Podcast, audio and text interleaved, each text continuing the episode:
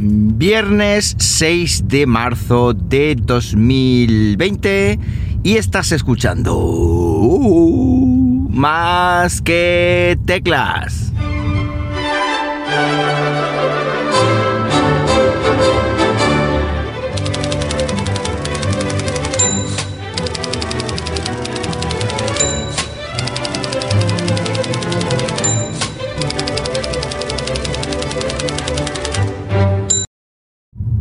Muy buenos días, las 7 y cuarto de la mañana cuando estoy grabando esto y lo estoy haciendo pues como siempre aquí en Linares, Jaén, hoy con temperatura de 7, 7 grados Celsius en una mañana eh, despejada, despejada, está amaneciendo y pinta todo muy tranquilo. Ya sabéis que me encanta eso a estas horas.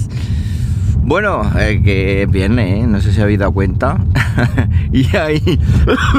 Ay, perdón, madre mía. Estoy como los abuelos ya, ¿eh? Que ya toso. Y Dios mío. Bueno, pues es viernes y vengo a contaros un par de historias. La primera es que anoche me di cuenta de una cosa súper curiosa.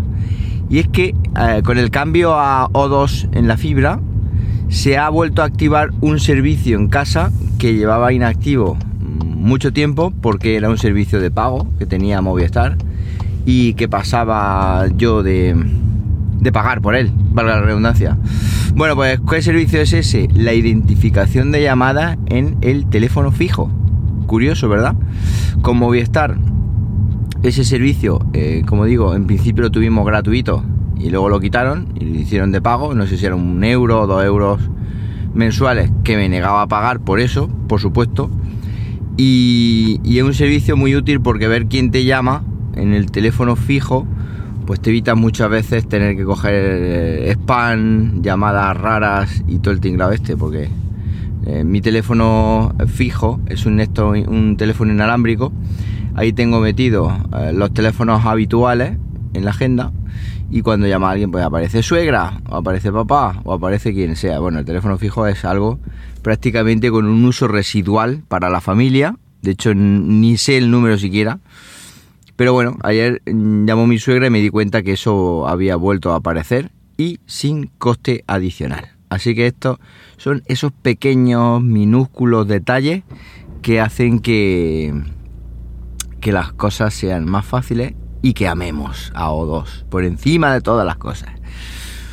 Bueno, eso es lo primero. Y lo segundo, os voy a contar una odisea. Una odisea con el DNI electrónico. Otra de las mil odiseas que nos pasan aquí en España. Con un dispositivo, eh, fijaos lo que digo, dispositivo, el DNI electrónico, que no termina de, de cuajar en lo que a su funcionalidad se refiere. Os pongo en situación. Bueno, mi mujer ha escrito una obra, que no viene al cuento, y queremos registrarla con, bueno, queremos ponerla con derechos de autor y para eso en Andalucía se puede hacer de forma telemática a través de una página que se llama Ninfa, ponéis Ninfa Andalucía y ahí, mm, como digo, podéis registraros, podéis eh, subir la obra en PDF, podéis pagar unas tasas, te la revisan y como digo te, certifican que esa obra es tuya.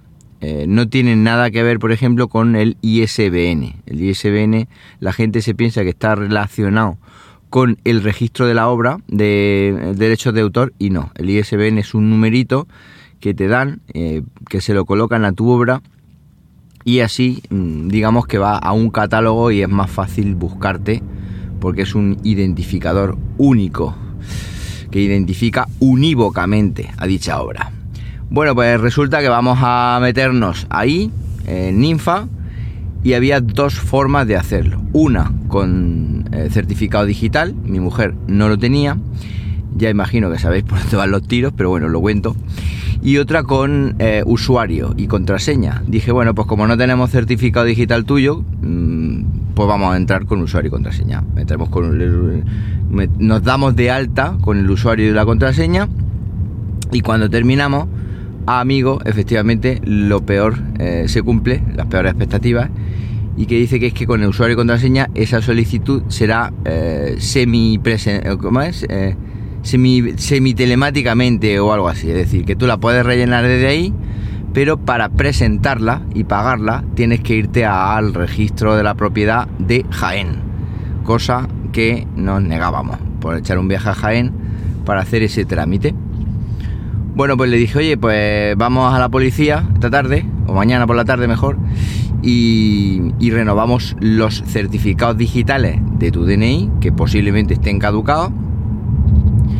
Con esos certificados digitales del DNI y un lector de DNI que tengo más viejo que el sol, pero que sigue funcionando, nos vamos a la Fábrica Nacional de Moneda y Timbre, solicitamos los certificados digitales, los instalamos en el navegador y puedes hacer la solicitud de eh, tu, mm, digamos, eh, registro de la propiedad de tu obra de forma muy fácil y muy rápida. Bueno, pues así puesto sobre el papel, perfecto, ¿verdad? Suena muy bien, todo muy fácil y todo perfecto.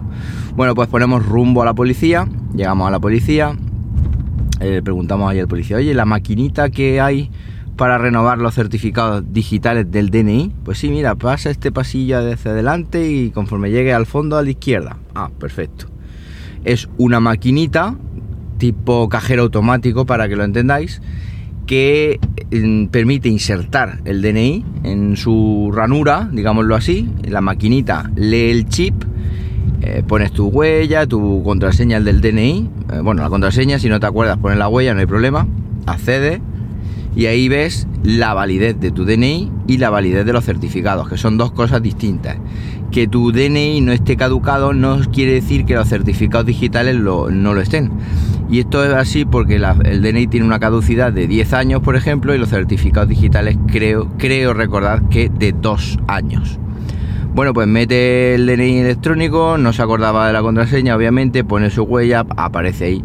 Y lo raro es que ahí ponía que ese DNI no tenía certificados digitales. No tenía. Que si quería los certificados digitales para el DNI, que iniciará la solicitud de unos nuevos a través de una pantalla táctil que tiene. Pues allá que te vamos. Iniciamos la solicitud de los certificados digitales. Pongo aquí su huella, generando claves privadas. Claves privadas. Cuando es solo una, pero bueno. Generando claves privadas, generando archivos de certificado. ¡Pum! Error Vaya por Dios. Y tardaba un huevazo. Es decir, toda esa generación de ficheros tardó un montón. Que básicamente escribir en un chip dos ficheritos de texto plano. Bueno. Pues le dije, vamos a intentarlo otra vez. Allá que te voy. Pues intentamos otra vez. Paciencia. Un buen rato. ¡Pum! Error. Y a la tercera ya aparecía este DNI eh, tiene un error, no sé qué, patatín, patatán. Bueno, pues le dije igual, el chip está dañado, porque esto es una cosa que llevarlo en, las carteras, tal, pero bueno, ella lo lleva en una en un bolso y lo o sea, en una cartera y lo lleva en el bolso, es decir, ella no ese DNI no va en vaqueros, no sufre presión de ningún tipo, ni arañazo, ni encima una cosa que se, se esté utilizando todos los días. Le preguntamos a un muchacho que estaba allí de los que renuevan el DNI, oye, que esto qué pasa, déjame el DNI. Lo mete ahí en una maquinita que ellos tienen también allí. Y dice, pues no, este chip está, está correcto, está bien. No me da aquí que haya un problema del chip eh, que impida leer e impida escribir los certificados. Mientras tanto, yo dije, bueno, ya que estoy yo aquí, pues voy a, voy a usar mi DNI. Para que os ponga en situación, su DNI es el modelo con chip, pero antiguo, y yo me lo hice hace un año o dos y ya es un modelo nuevo. Eh, la foto, por ejemplo, está en un sitio distinto, el chip está en sitio diferente y tal. Y ya pensé, digo, a ver si va a ser por eso. Bueno, meto mi DNI, eh, el mismo proceso, eh, llego a la misma pantalla y a mí sí que me decía que el DNI tenía los certificados digitales caducados. Ah, pues mira, perfecto. Inicio el proceso de renovación de esos certificados en mi DNI y tarda pues muy poco. Tarda muy poquito, ¡pum! Y automáticamente todo correcto, todo perfecto. Eh, certificado renovado hasta el 2021-2022, no me acuerdo. Ah, pues le dijo mi mujer, pues fíjate, a mí sí me ha dejado. Dice el muchacho, ah, pues probar otra vez. Digo, bueno, pues vamos a probar otra vez. Probamos con su DNI de nuevo, que si quiere. Y nos dice el tipo que la única solución de arreglar eso es hacer un DNI nuevo. Hacer un DNI nuevo conlleva una cita nueva, unas fotos nuevas y 12 pavos. Y le dije a mi mujer, mira, pues esto no está caducado, es una tontería. ¿Cómo lo podemos hacer? Pues vámonos a casa y a través del navegador pues vamos a iniciar una solicitud directamente en la Fábrica Nacional de Moneda y Timbre y en lugar de hacerlo con el DNI electrónico que te sigue caducando pues vamos a hacerlo eh, pues como se hacía antiguamente en plan prehistórico. Y como ese plan prehistórico bueno tienes que utilizar Internet Explorer o Firefox Firefox ya tengo mis dudas porque las últimas versiones con los certificados digitales van de aquella manera bueno pues vamos a utilizar eh, Microsoft, eh, Microsoft Internet Explorer, aunque tengamos el Edge, el navegador Edge de Microsoft activo, entonces ya lo hicimos con su portátil, con el Xiaomi Mi Notebook, que todavía está en casa y sigue portándose como un campeón, lo tiene ella y está encantado. Bueno, encantada. Bien, pues me voy al navegador, y hay que hacer un pollo de la hostia. Hay que bajarse un programita que valida los ajustes del navegador con los controles que estén deshabilitados los controles ActiveX, que no sé qué, que no sé cuánto. Instale el programita ese y la validación se la pasó por el forro. Entonces, de otra forma, hacerlo manual. Que tienes que irte a los ajustes, tienes que en la seguridad establecer las zonas, desmarcar una casilla, habilitar patatín, patatán. Lo hice, no sin estar allí un buen rato, y después me metí en el, en el, nuevamente, cerré el navegador, lo, volví a abrir, me metí en la Fábrica Nacional de Moneda y Timbre, puse los datos de ella, el, primer apellido, el DNI y el correo electrónico. Y efectivamente ya sí coló. Me mandaron un correo electrónico con un numerito y ese numerito hay que llevarlo a una entidad física de certificación como por ejemplo Seguridad Social o Hacienda. Nosotros hoy lo vamos a llevar a la Seguridad Social, entonces presenta allí ese numerito y creo que ellos te mandan un, eh, un numerito, eh, otro o un código a tu casa, a tu correo, perdón. Y con ese código nuevamente te va a la Fábrica Nacional de Moneda y Timbre metes ese código que ellos te han dado, que ya han validado que eres tú, y ya te puedes descargar tu certificado digital, instalarlo en el navegador y estar pendiente de que eh, no caduque, pues para su renovación, que lo puedes hacer desde el propio certificado digital un mes antes y así no un mes antes de que caduque y así no tienes que volver a repetir todo este largo proceso.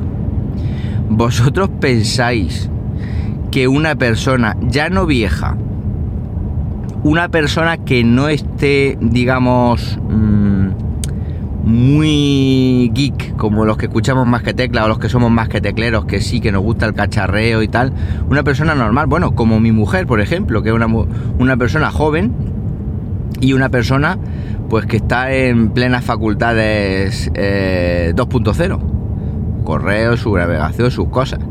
¿Vosotros pensáis que una persona normal, como yo digo, un usuario de a pie puede andar con todo este lío para un archivo, es que vamos, no hay otra forma, no hay otro mecanismo. Ostras. Es más, si no funciona el certificado digital, no te pueden hacer un DNI con el mismo, yo qué sé, con el mismo que tienes, hacerte una tarjeta nueva de plástico, no lo sé.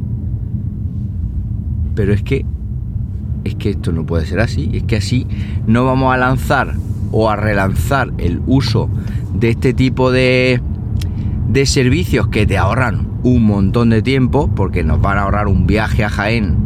Pues no es lo mismo ir andando a la seguridad social a hacer esto, a las malas, que un viaje a Jaén, que no es que esté lejos Jaén, pero ya estamos hablando de dos horas mínimo, entre ida y vuelta y la estancia y una cosa y otra. Dos horas que perdemos Dos horas que, en tu casa pueden ser dos minutos. De hecho, son dos minutos. Y luego, bueno, la parte de, que si lo haces con el DNI electrónico, la segunda parte es instala el DNI electrónico en tu ordenador. Que esa es otra, para pedir los certificados digitales. De hecho, yo la última vez, con el Mac y mi DNI electrónico en vigor, con sus correspondientes certificados y toda la zarandaja, no fui capaz de hacerlo Y creo recordar que en Windows tampoco.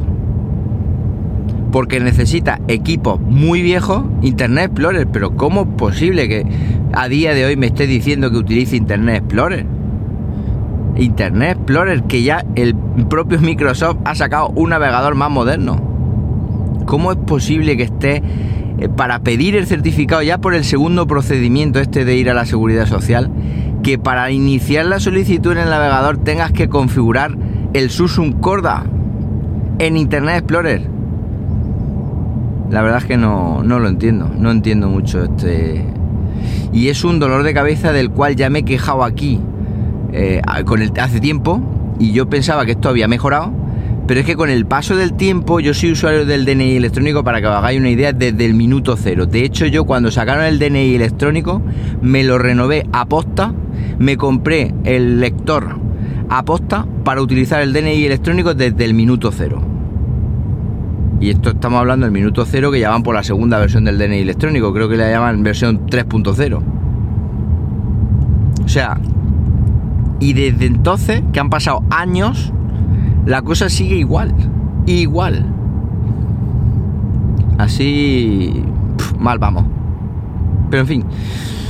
Contadme, contadme vosotros si habéis tenido todo este tipo de peripecias rápidamente en Twitter como arroba jmramírez y os recomiendo por favor que os suscribáis al canal de YouTube, youtube.com barra más que teclas. Ya somos creo más de 33.000 almas que estamos ahí y ahí tenéis vídeos de chuches tecnológicas y también disponible el próximo curso de Docker que se avecina, como os comentaba ayer.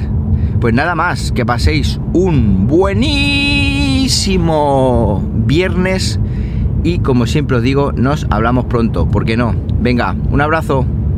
Madre mía, hoy... Ay, por cierto, buen fin de semana, ¿eh? o un mejor fin de semana. Me he colado 17 minutos, Dios mío, madre mía.